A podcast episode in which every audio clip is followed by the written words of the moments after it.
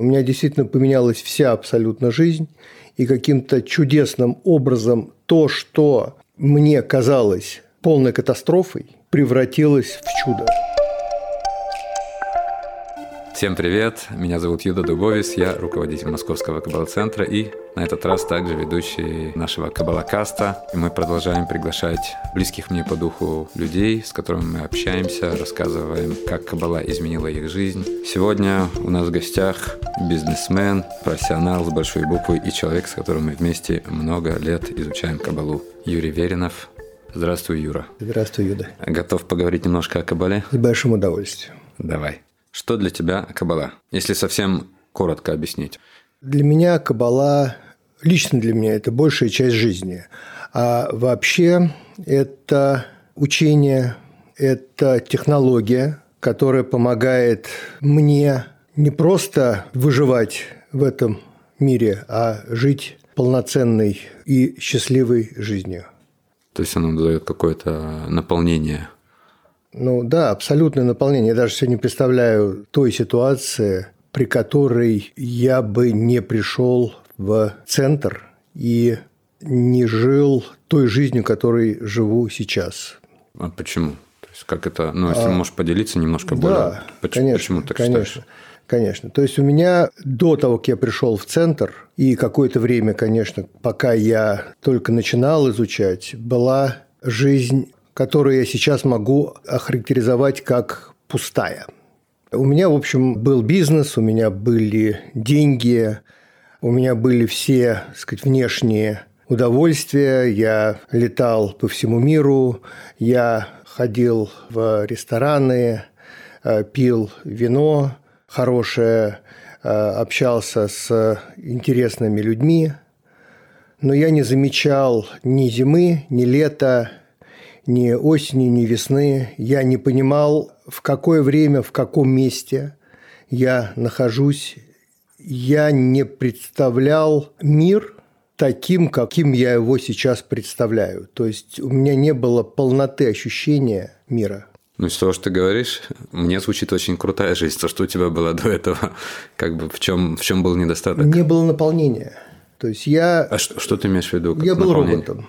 А, и выполнял, так сказать, все функции, удовлетворял свой организм всеми внешними наполнителями. Едой, алкоголем, машинами, поездками, весельем. Но на самом деле все это было абсолютно, как я сейчас себе представляю, не наполненным настоящим смыслом. А когда ты это понял? То есть, получается, только после того, что ты пришел в центр? Да, причем не сразу. Я прошел через большие изменения, через большие трансформации, и у меня были даже моменты полного отчаяния. Но чем глубже было вот это отчаяние, это падение, тем потом лучше я себя чувствовал. У меня не получается понять, потому что, с одной стороны, ты рассказываешь, ну, очень крутая, яркая жизнь, чего тебе там не хватало, как бы, в чем не было наполнения. Потому что все было хорошо, ты веселился, у тебя вокруг были, я так понимаю, друзья. Там. То есть вроде как было все хорошо, так чего не хватало, в чем заключалось? А, ну вот у меня были друзья, у меня была семья, у меня были дети. И была семья, в которой я был ролью статистом, семья, которую я не чувствовал. И дети, которым я не уделял должного внимания, конечно. И были друзья, с которыми мы веселились. Но от этого не было радости. Я не мог радоваться. Я не умел радоваться. Именно поэтому я не видел ни распускающихся листьев, ни деревьев вокруг. Для меня все города мира превратились в один большой город, где были отели, рестораны, ну, может быть, океан, какие-то люди, какой-то бизнес. Я как машина летал из одного города в другой и думал, в принципе, что так и надо, так и надо, что это нормальная жизнь. А радости не было. Не было от этого удовольствия, настоящего удовольствия. Я даже не знал, что такое настоящее удовольствие, честно говоря. Вот еще такой очень немаловажный момент. Я узнал, что такое удовольствие лет, наверное, 10 назад – И в чем оно выражается, вот по-твоему, теперь настоящее удовольствие?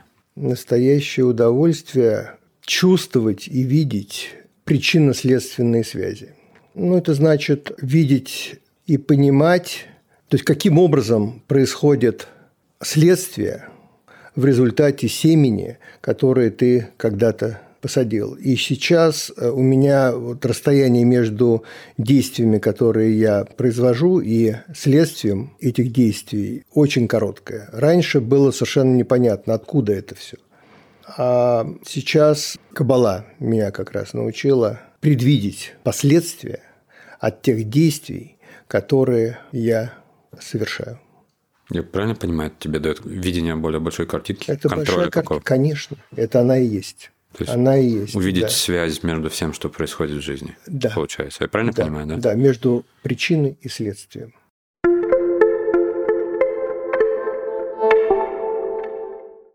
А когда ты услышал вообще первый раз о Кабале или о Кабала-центре? Ну, мы с моими друзьями случайно пришли на ивент. Тогда было модно ходить по разным ивентам. Это было мероприятие Кабала-центра. Я думаю, что это был где-то 2007, наверное, год или шестой в Москве. Это на Остоженке в доме Смирнова. Ну, тебе сказали, идем в Кабала-центр, как бы идем на мероприятие Кабала-центра? Нет, нет. Просто идем на мероприятие? Просто, да, идем на, мероприятие, там будет э, типа хорошо угу. и весело. Вот и я туда пришел и не понял ничего. Там был учитель э, из Лондона, я не помню его имени. Вот, я не понял ничего, для меня это было абсолютно абракадабра. Было много, очень много знакомых мне людей из бизнес-сообщества, из музыкальной среды, много известных людей. После мероприятия вот этот вот учитель повязывал красные ниточки после того, как ты бросал свою, оставлял свою визитную карточку. Я так и сделал. Ну вот, так сказать, с этого момента где-то оплата, да? через пару, да, через пару недель, через пару недель, да, я получил звонок. Я долго сопротивлялся, но в конце концов, вот, я, конечно, благодарен судьбе и благодарен моим друзьям, которые меня туда привели. Так, а в чем заключалось сопротивление? Сопротивление у меня было, потому что я не понимал, зачем мне это нужно. Вот зачем мне нужно встречаться с этим человеком? Он не будет ездить по ушам. Тогда было очень много каких-то волонтеров, которые ходили, всякие свидетели Иеговы, пятидесятники, какие-то свидетели еще чего-то, вот, ин, какие-то индуисты. Вот, я сказать, думал, что, э, скорее всего, это такие же, свидетели, такие же ребята, вот, и я этому сопротивлялся всегда. Вот, я считал, что я самостоятельный, сам могу найти дорогу, мне не надо ее указывать. Вот, и у меня, как я считал, все очень хорошо получается. Оказалось, что это не так. Ты можешь определить, сколько времени прошло с момента этого звонка до момента, когда ты решил всерьез изучать Кабалу и принять это как свой жизненный путь? Долго. Год, наверное. А в какой момент, или был ли вообще такой момент, когда ты явно понял, что это работает? Через какое-то время, я думаю, что через 3-4 года после того, как я начал изучать, начал посещать все мероприятия, все праздники и начал молиться, у меня стали происходить необратимые изменения в моей жизни.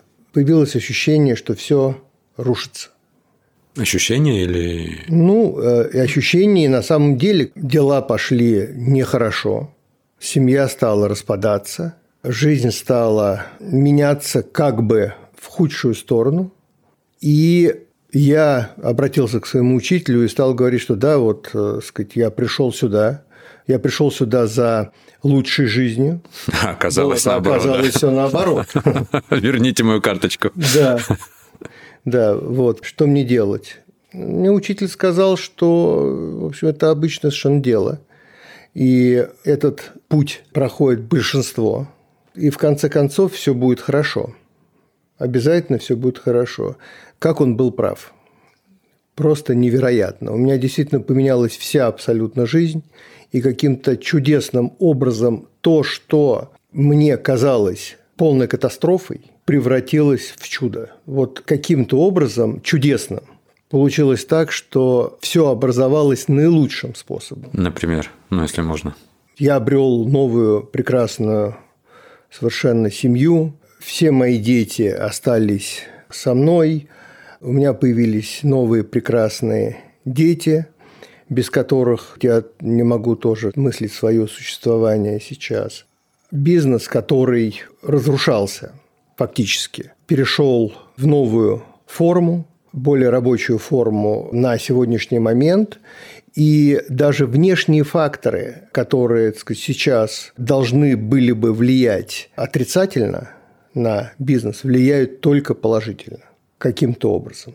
Начал новый бизнес, уже, так сказать, находясь в центре, который, в общем, сейчас очень успешно развивается и растет, расширяется, приносит деньги ну, получается, все процессы, которые растянуты на много-много лет. Это процесс, растянутый на много-много лет с моментами, когда я думал, что все. Вот это абсолютное дно, это низ, и дальше после этого быть ничего не может. То есть впереди я видел катастрофу.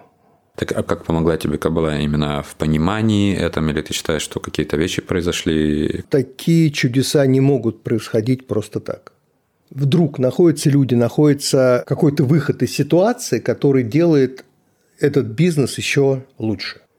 То есть случайности а, ты не, ты не нет, веришь? Нет, нет. Это точно совершенно не случайности.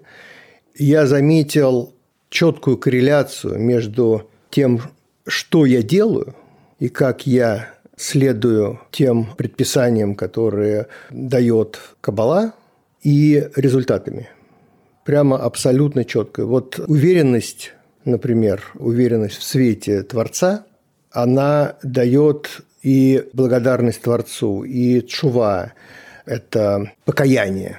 Это инструменты, которые четко, совершенно явно работают. Чува. В переводе это звучит как процесс покаяния. С точки зрения Кабалы это путешествие во времени – некое переосмысление или новое осознание какой-то конкретной ситуации, которая у меня произошла, где я считаю, что я повел неправильно и причинил боль то ли себе, то ли кому-то. И есть определенные медитации, которые позволяют нам вернуться назад и изменить это. Мы называем чуву или этот процесс покаяния технологии, как наш учитель объяснял, можно вернуться в прошлое и изменить будущее на самом деле. Цель не избавиться от боли, а реально осознать, что на тот момент мое сознание было не совсем корректным, и оно было причиной боли. И это именно осознание, что я не хочу быть источником боли. И когда происходит это осознание на глубоком внутреннем уровне, и ты на самом деле осознаешь, что ты больше не хочешь быть тем человеком, который причинил эту боль, то та боль, которая по идее, должна была бы настигнуть тебя, то, что вот в обычном мире называется карма, в принципе, отменяется или минимизируется. То есть, чем больше я погружаюсь, чем больше и активнее, и с воодушевлением я этим занимаюсь, тем лучше результат. Ты сейчас затронул э, инструмент, это как раз был мой следующий вопрос. Вот если ты мог бы назвать пару инструментов, которые, на твой взгляд, наиболее эффективные для тебя. Первое, что приходит в голову. Шува. Чего? Это величайший совершенно инструмент. Дальше молитвы, миквы и праздники, подготовка к праздникам. Миквы – один из физических инструментов, которые мы используем в Кабале. Миквы – это использование воды для очищения как сознания, так и тела. Миквы можно делать в больших источниках воды, то есть лучше всего это, конечно, в океане, в море, в озере, в речке. Но если нет такой возможности, то это, конечно же, делается в определенной купели, которая строится определенным образом. И используя разные медитации, мы также проходим процесс очищения именно нашего сознания. Я знаю, что твой бизнес начался еще в 90-х, и ты был одним из первых э, в сфере Hi-Fi, кто начал профессионально работать. Уверен, это было непросто? Какой каббалистический совет ты сегодняшний мог бы дать себе тогда? Тогда в 90-х. Ты сейчас обращаешься к себе 30 лет назад. Юра, будь более открытым. открытым процессам, открытым технологиям, людям, партнерам. И тогда получится все гораздо лучше, и ты будешь более успешным. Ты человек увлеченный, и для тебя бизнес – это не просто бизнес. Ты этим живешь, правильно? Да. Я счастлив из-за этого, да. Что Причем... тебя радует в работе больше всего? Радует то обстоятельство, что я могу поделиться с миром, со своими дилерами, с покупателями, со своими сотрудниками удовольствием и радостью от того, что я делаю и от того, какой получается звук, какой получается результат, как можно слушать музыку, как можно смотреть э, кино, как можно получать удовольствие от искусства. Используешь ли ты какие-либо каббалистические инструменты в общении с партнерами или при переговорах? Может быть, есть у тебя какой-то секрет? Да, есть секрет, не всегда удается, не всегда, честно могу сказать, удается использовать это пауза, сопротивление. Что вот. это значит? Ну, это значит, прежде чем отреагировать на какие-то вещи, которые тебе не нравятся, которые мне не нравятся, я стараюсь, но не всегда получается, поставить на стоп себя, поставить себя на паузу и не реагировать сразу.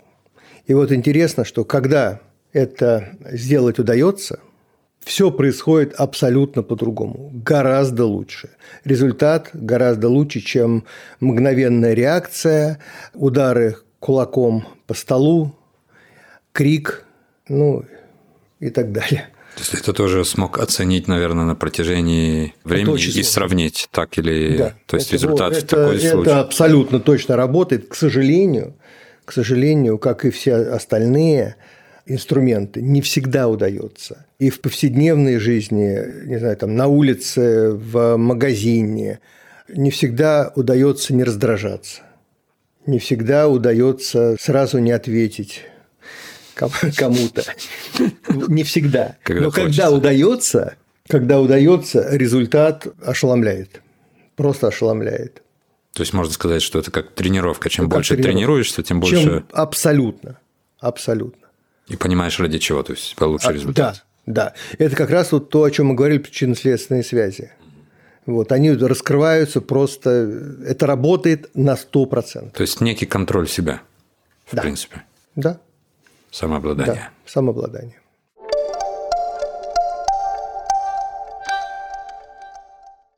Что ты считаешь не хватает больше всего людям в нашем мире на сегодняшний день? На сегодняшний день э, не хватает людям единства.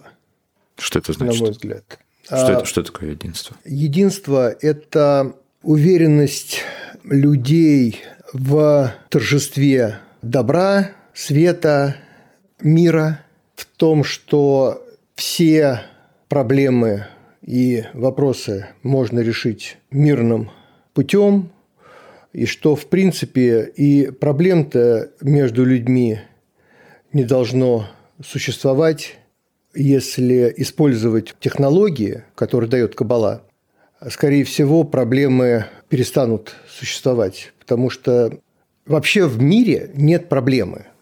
Потому что мир... Это сейчас что-то новое. Мир, ну, конечно, потому что мир, мир совершенен. Он был э, создан как совершенный до определенных... Ну, был создан совершенен, но сейчас, да. если посмотреть вокруг... Да, если посмотреть, да, посмотреть вокруг, не совсем он, совершенным. Да, он стал несовершенным э, совсем, да. Так вот, его нужно вернуть в изначальное состояние. Это то, для чего мы все здесь и есть. Что это значит вернуть? Как мы можем это вернуть? Получив эту технологию, если большинство людей ее получат... Ты сейчас говоришь про технологию... Про технологию кабалы. Угу. Да. И трансформируют себя, сами себя, не мир трансформируют, а себя, если каждый себя трансформирует, то... А что ты а, подразумеваешь под этим? Что значит сами себя ну, Сделают э, себя лучшей версией себя. То есть не надо будет заниматься ни с кем другим, да? Не надо никем другим заниматься, не надо никого трогать, не надо никого осуждать, хотя это очень сложно. Не надо никого учить, поучать. Да? Не учить, а поучать. Надо заниматься собой, делать себя лучше. Если каждый человек будет делать себя лучше, то мир перейдет в новую, более счастливую стадию развития.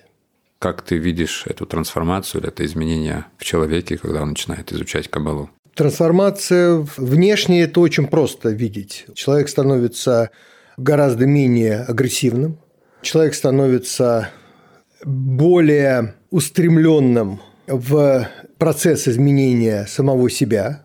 Он перестает обвинять, перестает наказывать и становится, так сказать, более открытым и общительным.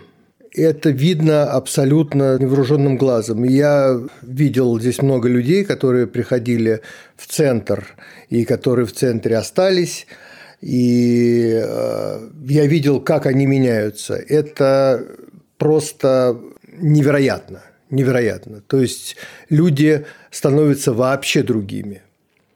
То есть уходят качества, которые мешают другим людям с ними взаимодействовать. Вот что интересно.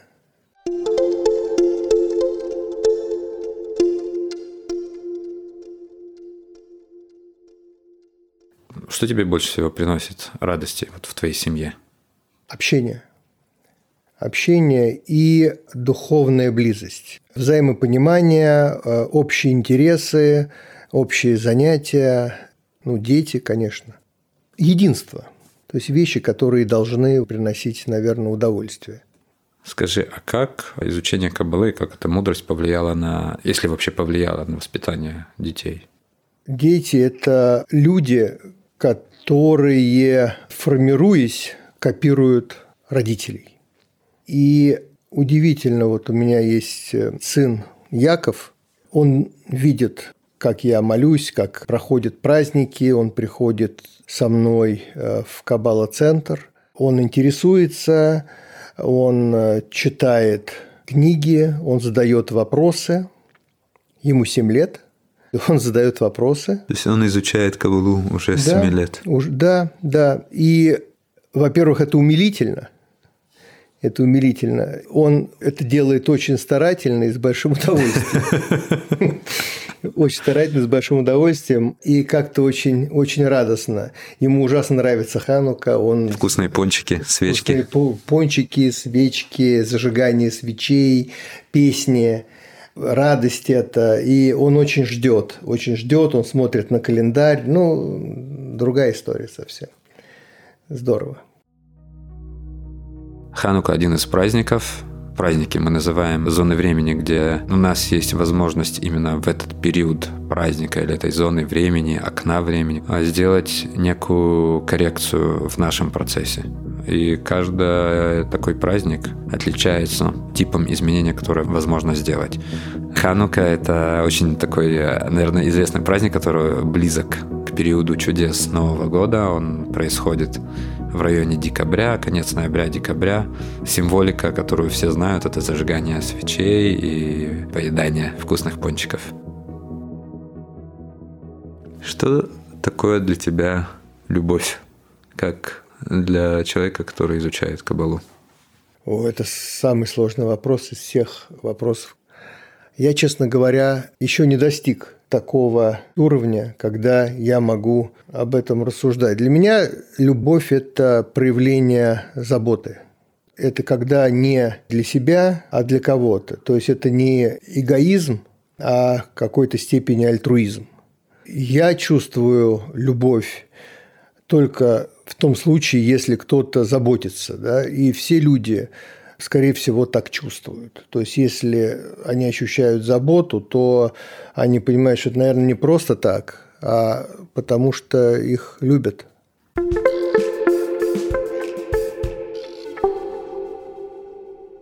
Сейчас интересный момент в нашем э, Кабалакасте. У нас есть такая вещь, которую мы называем Блиц. У меня есть шесть вопросов. Молниеносно? Молниеносно. Вот э, я тебе задаю шесть вопросов. Ты не думаешь, первое, что приходит в голову, ты отвечаешь.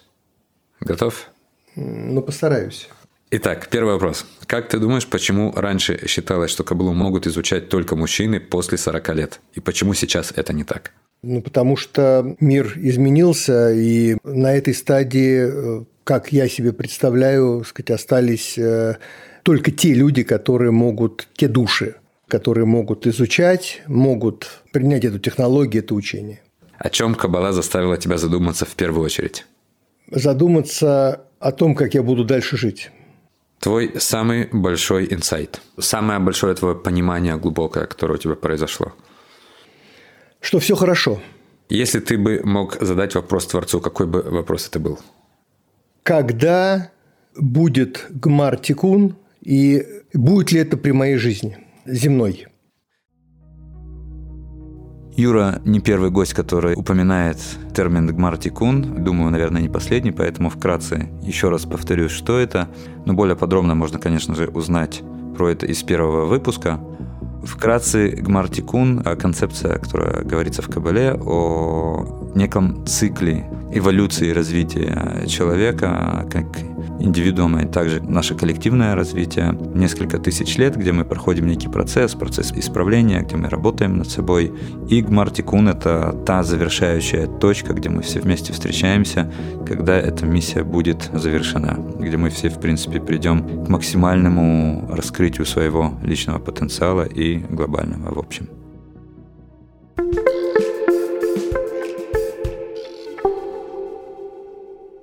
Главная трансформация, которая на данный момент произошла с тобой? Я перестал беспокоиться о будущем. И последний. Как для тебя звучит Кабала? Как радость, как счастье, как любовь. Юрий Валентинович, огромное тебе спасибо. Было очень приятно. Мне тоже было очень приятно.